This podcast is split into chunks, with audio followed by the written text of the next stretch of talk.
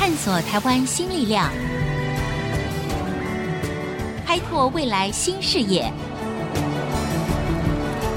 春风华语，聚焦台湾，沈春华主持。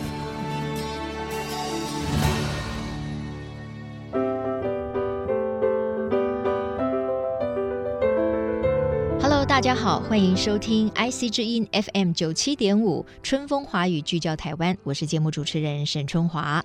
不知道呢，大家是不是呢也有这样的感觉？呃，现在假新闻啊、假信息啊，实在是越来越猖獗了啊，让我们觉得非常的困扰、很无奈，甚至有时候非常的生气。还有一些立委提出说，哎，那如果这个没有经过查证啊，散布所谓的假消息、假新闻的话呢，得处以三日以下的这个拘留。那这个事件呢，就被简化说是假新闻，关你三天啊。这样的提案一出来呢，也引发了这个社会大众的一个热议跟争议哈。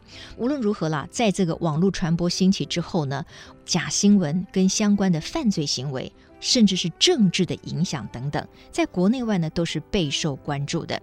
呃，你知道很有趣哦，根据这个美国麻省理工学院 MIT 的这个研究哈，假新闻的传播速度啊，竟然是真新闻的六倍！天哪，大家反而比较喜欢传播假新闻。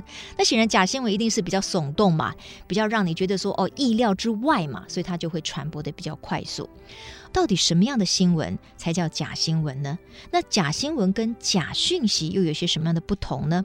影响是什么？我们又该如何防范呢？好，今天我认为这个议题呢也很有意思。那我们请到了这位社会学博士啊，他目前是政治大学传播学院的助理教授黄俊明黄教授，你好。主持人好，各位听众朋友大家好，我是黄俊明。哎。这个、其实我很想叫沈姐姐。OK，你你当然可以，因为你是看我的儿童节目，有看过我儿童节目。对，刚刚 我们有聊，我我从小我真的从小就看《快乐小天使》。OK，好。然后我母亲是看。我爱红娘，对，就是我们家庭团聚的时间，都是围绕着沈姐姐。OK，好，那因为这个呃黄俊明教授呢比较年轻哈，他就说呢，哎呀，我不要叫我黄教授，然后叫我俊明就好哈，俊明哈，那我就叫他俊明，可以比较亲切一点哈，因为从小呢是看我的这个儿童节目长大的，是非常荣幸。那这个俊明博士了哈，到底什么样的新闻才叫做假新闻？假新闻这个概念哈，其实大概不是新的现象。嗯嗯嗯，其实我们从过去哈，就是一直以来都存在。对，如果回顾那个政治传播的历史哈，以前我们所谓 propaganda 哈，就是那种政府、嗯、对、啊、宣传是政府为了控制人民，他政令宣导，然后很多可能是为了控制民意等等，他会有一些假的操作。那后来就是民主化之后，像英国哈，过去有个概念叫 spin 哈、嗯，就是旋转的意思。哎，对，有一点像是。在 manipulate 哈，在在操弄人的感觉哈、嗯，那这个跟假新闻的概念其实是有一些联想哈、嗯。那定义上面了哈，如果我们要谈一个新闻学上定义，假新闻通常我们顾名思义就是认为是这个造假的，然后是一个内容错误，对、嗯，或者是刻意的扭曲事实，然后想要欺骗。阅听人的一种新闻的方式。OK，那它背后的目的是什么？这个问题很重要。假新闻通常其实背后连接的是，我觉得两个需求，一个是政治上的哈，可能政治上的操控，对，可能是要骗选票，可能、嗯、所以你会发现，像选举时候假新闻就会特别多，特别多。好，那假新闻这个概念，其实近来就二零一六年 Donald Trump 哈、嗯，很多人知道美国总统选举的时候，这个概念也重新被提出哈。那很多人认为。Donald Trump 自己在创造假新闻，那他也批评，他也批评他的人，哎，他还常常跟着这个媒体，哇，还直接的就骂他们，你知道吗？是很有趣的画面啊。对，所以，所以这个 fake news，对这个假新闻这个概念，就慢慢的已经变成我们日常生活里面，其实也是一个流行语了哈。OK，好，所以刚才那个俊明教授呢提到了，就是说，一方面可能是政治上的操控，是那另外一个，我相信就是商业利益的操作，对不对？没错，因为现在我们所有的。呃，演算其实透过的是点阅率、点击率，哈、嗯，而且是及时的在社交媒体上面的一个呈现，哈。那很多人他必须顾虑背后的那个广告商的利益，所以他必须要创造一个很好的业绩。是、嗯，那这个点阅率很重要，因而那个标题很重要，因而扭曲的或者是耸动的，或者是不经查证的消息的快速传播，能够。呃，吸引那些点阅率就变得非常重要，所以我，我、嗯、我觉得政治的、经济的其实是两大的作用力在假新闻上面，所以你会发现假新闻的类别哈，大概两类，嗯、一类是民生消费、医疗等等的哈，嗯、日常生活的；另外一类就政治，就政治。那政治其实也也是一个消费活动，因为我们最后要要透过选举。但是假新闻的影响力到底有多大？哎，我们一般阅听大众都这么好受骗吗？哎，我们就来谈一个例子。那刚才那个俊明教授呢也提到了哈，在这个二零一六美国总统大选的时候，有人就说啊。这个川普啊，是靠着这个 俄罗斯呢介入这个选举哈，就是外来的这个情治人员，他散播一些不利于希拉蕊的讯息，然后呢，也直接间接促成了川普的这个当选哈。一直到现在，这整个的事件还在沸沸扬扬。呃，假新闻其实跟新闻的内容有关，有时候跟传播媒介也有关系哈。那现在是一个脸书的时代哈，其实当 Trump 的的事件里面反映出来很多很多人讨论的焦点会聚。聚焦在据称了，他可能买了很多的脸书账号，嗯哼，那这些脸书账号可以帮他带风向，好制造一个。他自己不是最喜欢在 Twitter 上面这个这个推一下他的一些概念吗？是没有错。那这个也很有趣。其实 Twitter 有一个功能是它的字数很少，一百四十嘛，对不对？好，一百四十大概很难把一个新闻说的很清楚。嗯哼，这个也造成了一个效果是很多人会解读，然后会诠释。然后会误读这些 Donald Trump 的话，因而其实他常常是一个假新闻的发动机，很多人就会去跟随他，然后会去散播，去寻找他的字里行间，到底他的弦外之音是什么？是，所以反而自己去把那个新闻给这个铺满了，是去给它完整了啊！哈，是是。那假新闻影响力，或者是说一般的乐听大众为什么会买单？就是因为假新闻本身假的很真实吗？还是说因为它太耸动了，所以呢，在我还没有查证之前，我就非常乐于帮他去推波助澜，或者是把这个讯息传播出去。是，是所以 MIT 就是美国麻省理工学院才会有个研究说，哎呦，这个假新闻的传播速度竟然是真新闻的六倍，是 这个让人家觉得非常讽刺啊！是是，其实刚刚主持人您您已经回答了哈，其实假新闻很重要的是。因为这些小新闻通常都跟我们切身相关，哈，日常生活相关。然后还有一个特色是，它非常的耸动，它可能很容易挑起你的某一些感受。再来是，其实我们现在整个社交媒体的设计啊，它透过演算法等等的，透过商业利益，然后背后庞大商业利益，所以它基本上是一个同温层，因为它需要你所有的社交媒体的功能是，它希望需要你。更密切的连接在一起，是，所以有时候大家知道这些好像似是而非，嗯，可是宁愿相信他，去传播他，因为他可能满足了他的政治立场，或者是他满足了他对某些政治人物的爱与恨，哈、嗯，所以，然后我觉得在社交媒体时代里面有一个很重要的特征是，他，我们如果从社会学讲，我们我们会说这是一个中介的消失的的一个时代，也就是过去。传统的新闻，你有守门人，好，你有编辑，你有记者，对对，在在是一个比较层层把关的，是是是是是非常 hierarchical 哈，就非常阶层化的。那这个阶层化有有坏处，坏处就是这里面好的好的 data 哈，好的资料被筛选掉了哈，那或者是因为政治力量等等的，让新闻出不来。这是可能的，嗯，可是另外一个是中介消失，他就没有人去判断新闻，没有人去判断真伪，没有人去分辨价值，然后所有的 information 讯息跟 news 是放在一起的，跟 stories 是放在一起的。嗯。现在我们活在一个事实、讯息、新闻、真相所有的混合在一起的时代里面。好，这个我们会讲说，在新闻在媒体上，我们会认为，其实现在现在的媒体是一个汇流，嗯哼。汇流就是你很难判断这里面哪些是专家写的专家意见，哪一些是记者访问专家得到的一个有权威性的新闻报道，哪一些是乡民 乡民的意见。嗯，那所有汇汇流在一起的时候，它是我们现在新闻很难去定义它，因而假新闻它在这里面就有空间，假装是新闻的腔调，嗯、哼哼假装是专业主义的拥护者的那样的方式。在网络世界里面流窜，我觉得种种加起来，其实媒介的那种汇流，加上媒介那个快速性哈，然后我们现在其实没有时间，我每天在刷手机。大家如果自己观察每天自己的行为，我很喜欢自己观察我自己。其实我不断的需要讯息哈，我不会停下来的，因为所有的就好像是个流哈，就是好像就过去了。因为我们对很多新闻的印象可能来自于标题，因而这些创造标题、创造。内容的人，他就回过头来去影响这些快速的乐听人，嗯、非常忙碌的乐听人的判断。他透过这一种耸动标题，嗯、透过那种很快可以下结论的黑跟白对立的极端呈现的这些方式，造成我们的感受。那我觉得这些其实加速。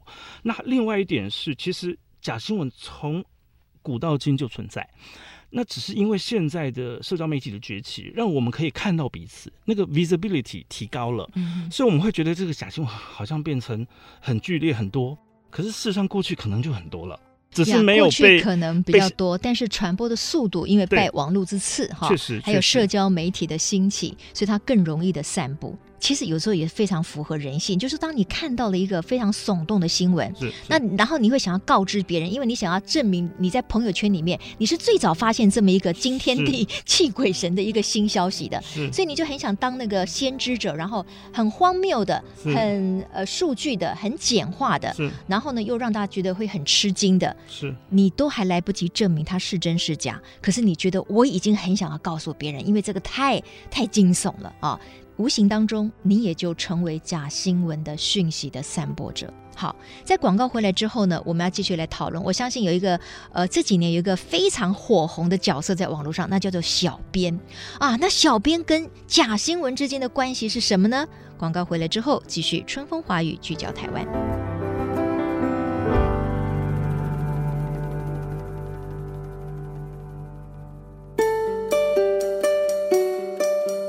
欢迎回到春风华语聚焦台湾。长久的时间以来呢，事实上我们常常依赖新闻，就是我们认为，哎，新闻里面讲的就一定是真的。但是这个时代已经不是了。我们的周边里面，事实上我们常常会被一些假的讯息、假的新闻，甚至背后有政治这种利益或者是商业利益的讯息所围绕。就是我们如何能够突围哈，给自己一个正确的一个媒体环境。那在前一段的节目当中呢，哎，我就提到了小编这个角色哈。哎呀，小编是超火红的。是我们知道现在有很多的平台里面哈，不管是商业的，或者是一些甚至媒体哦哈，大量的运用小编。那小编的功能呢，好像就是说你要制造那个非常耸动的标题，然后可以吸引大家的眼球，可以造成这则新闻的点阅率很高。是，所以小编呢。呃，他的这个新闻专业是不是那么的重要？就可能不重要了，而是他这个文字的运用，引发这个话题，甚至要很耸动，语不惊人誓不休，是反而是他最重要的一个条件。是没有错，小编文化，我觉得这个概念跟国际上面我所知道哈，一个 proper 哈，就是一个正常的一个正派的新闻媒体，在脸书等等地方，他们都会有助战的一些编辑，嗯哼，其实是发展不太一样哈。像国外的例子，你会发现其实。小编其实他就是正常编制的一个政治或新闻编辑，他做的是专业的工作。可是台湾的小编，你大概不会期待他在做专业的政治编辑或者是新闻编辑工作，他多半是一个引导性，而且是一个替代内容做一个摘要，而且这个摘要是有一点偏离事实、扭曲，但是符合耸动的。要求符合，会愿意吸引大家去点阅。OK，好，那边我觉得我们可以分很多类来讲哈。比如说，如果我知道，哎，这个小编他就是存在某一个大卖场里面的，那他可能会呃，这个发布很多的商业的讯息啦，然后告诉你说，哎，我们又进了什么，然后有什么折扣啊，欢迎你来。我倒觉得这个，因为你知道他就是在做他的商业广告，这个看起来还 OK，因为你知道他就是在卖东西嘛。是。可是有一些小编呢，他可能是处理一些。我觉得存在最多的可能是影剧圈的新闻。是，是，你常常会发现说，哎呦，这个某某人离婚了，哎呀，这什么伤心的不得了。嗯、你点进去看的是他在新的戏里面演的角色，那个角色离婚了，不是他自己离婚了。没错。但是你看到说，哎呦，你就点进去看，是没错。那那这个跟我们所学的新闻学就完全是大一起去了。是没错。可是它造成点阅率啊。对，它有一点在带风向哈。对，那。现在还有一种方式是，它明明是一个完整的文章，可是它就分成一二三，或者是上中下，因为它为了增加它的点击率哈。所以，其实我刚刚说的，我也必须可能纠正我刚刚自自己的话。我刚刚说，其实现在是一个中介消失的时代哈。可是主持人提醒我哈，小编也许小编就是新时代的中介者，嗯、可是这个中介者我们从来不对他有专业的期待要求，我觉得这本身非常奇怪。我们从来不知道这些小编他是谁，嗯嗯，他什么样的背景，好、uh. 记者你大概可以 Google 得到他他的学经历，他的专业专业背景。小编你大概、uh. 你大概不期待，那不期待这件事情，我我觉得本身就有问题，代表我们把那样的经营当做是一个好像接近娱乐的，把新闻娱乐化。Uh. 可事实上，他在做的就是一个新闻编辑，在做的就是一个守门人的角色。网络上哈，尤其为了要吸引所谓的眼球跟点阅率哈，大家都朝那种比较耸动的，或者是根本不是他的内文的主轴的一个标题去发展，这好像成了一种趋势了。even 连比较主流的这个媒体哈，他也没办法了，因为他发现说哇，我人家一只小老鼠可以打败我一只大象，我只好就反过头来，就说我也是朝向那种相对。趣味化的，啊，比较惊悚的，所以我想有很多的记者，甚至是正规的编辑，做起来也相对的很无助了，很抑郁了。对，就说这可能不是他的本意，可是怎么办呢？你你在这个媒体的这种生态已经完全的呃瓦解，或者是说一个新的生态已经起来的时候，是呃整个的商业机制呢又被改写了，是，所以他们就一种新的扭曲的一种趋势。我觉得这个新的媒体的现象跟我们现在媒体的一个运作。方式有关，你比方像脸书，在过去我们其实传统媒体的时代里面。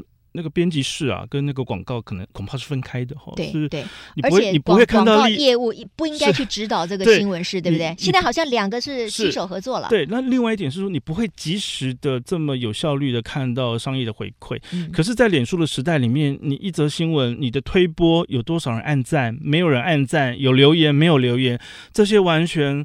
决定了你这个新闻的价值，嗯嗯嗯，所以这个时候就变成大家比较愿意去炒短线。好，重要的就是点阅率，是对不对？对我我我觉得社交媒体及时让大家直接的引爆在那个生产消费，还有你直接看到数据，这个过程里面有时候令人觉得很害怕。所以，我我觉得哈，其实我们现在的社会大众对于这个网络兴起之后，整个的媒体生态改变了，讯息传递的方式改变了，它可以更快速，它可以呃。更被操控这件事情，我们要了解。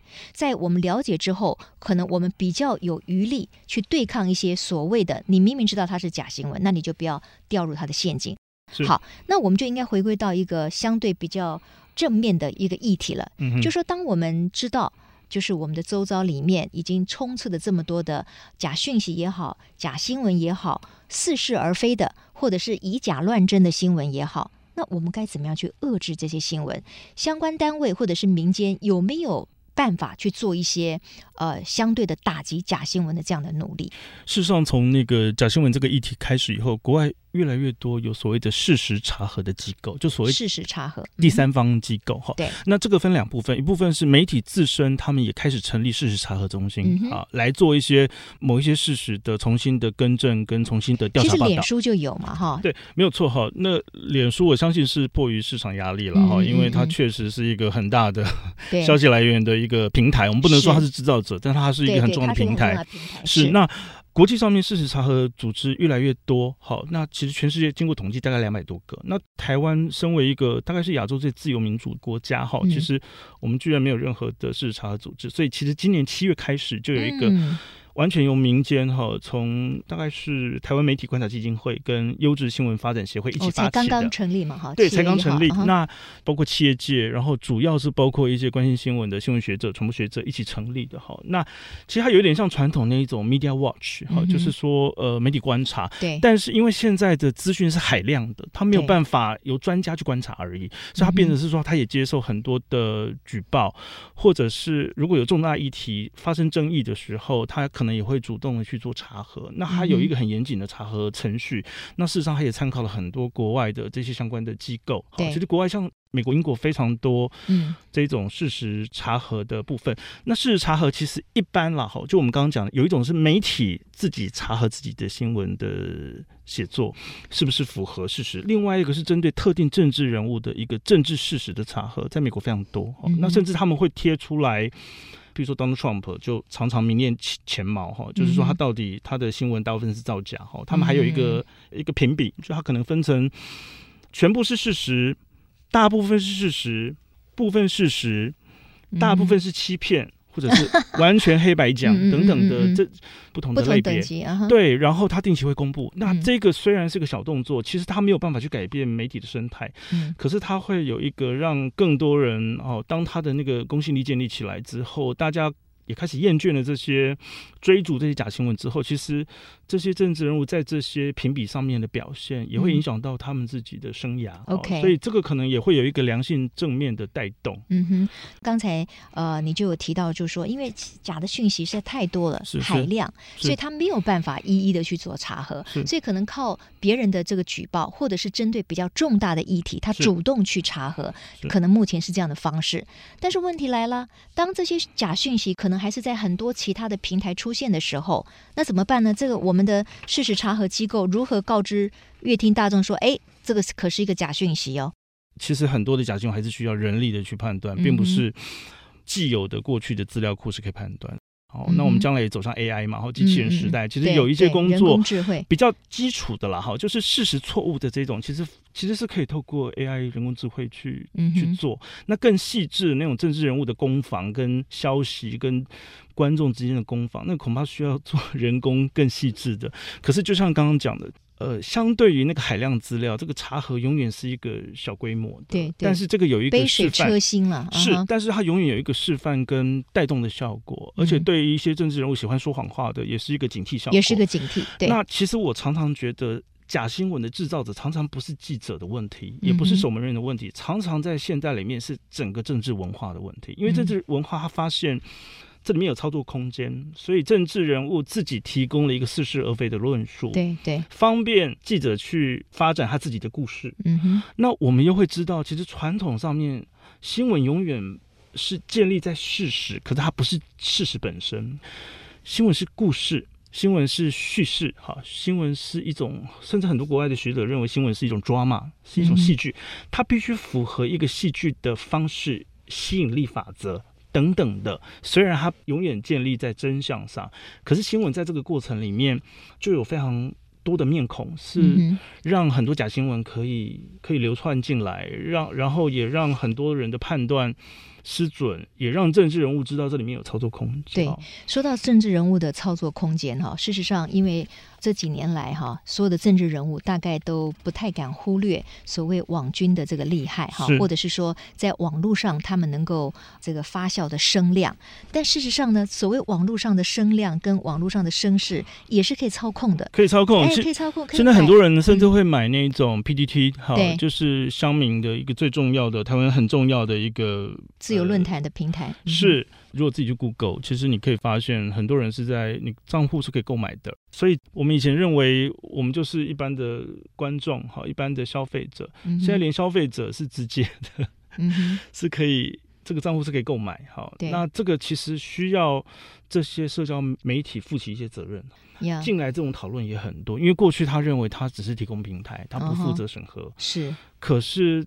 这些已经充分的影响到它的公信力。没有错，没有错。因为如果说它变成是一个可以交易的东西的话，那其实这个自由论坛的平台里面最珍贵的就是它的每一个人可以自由发表意见，而且是代表大家意见的这种真实性。其实这样子的可信度就完全被破坏了。是，是。所以它也等于就是危害了自己嘛，哈。对，台湾有很多的越来越发现很多乡民的账号、脸书账号是是购买的，而且是有一些政治人物在在进行购买。当然，我们相信大部大部分的乡民，他们还是宁可拥有自己一个自由论坛的空间，倒不是说每一个人都可以被收买了哈。但是这个事实如果是存在的话，那也值得我们来警惕，并且了解，就是说，呃，其实你听到的所有的言论，并不都是代表某一些人真实的发言，他可能在背后就是有所谓操作的痕迹。是没有错。其实我会觉得这些问题哈，其实假新闻你没有办法杜绝，其实没有办法。嗯。可是更重要的是，我觉得所有公民必须要我们的媒体教育。媒体素养是重要，也就是说，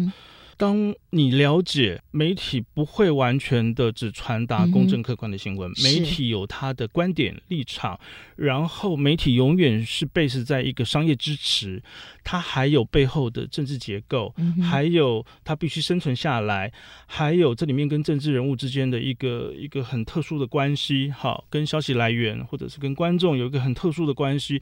唯有你了解这个媒体生产的过程，你就会知道，你就不会完全的信赖它。太过度信赖他，不能够完全的信赖。尤其是呢，是我们知道现在的科技发展哈越来越高端嘛哈。那你知道吗？现在你用一个名人的相片哈，你可以让他讲出所有他从来没有讲过的话。我之前在网络上啊，就是我朋友呢传了一段影片给我，我真的吓了一跳。那个活生生就是奥巴马他在讲一段，就是用一个非常直率的，甚至有一点不是很高雅的词汇，在这个谩骂可能川普或其他的人。当下我看到这段影片的时候呢，我当然可以判断说，其实那不可能是奥巴马自己讲的。但事实上呢，整个的影片你就会觉得说，哇，他从嘴型、从声音，完全就是奥巴马嘛，怎么可能不是他讲的？这就是科技可以成为假新闻一个非常值得我们注意的地方。所以未来可以说是蕴含的很多很多的危机哈。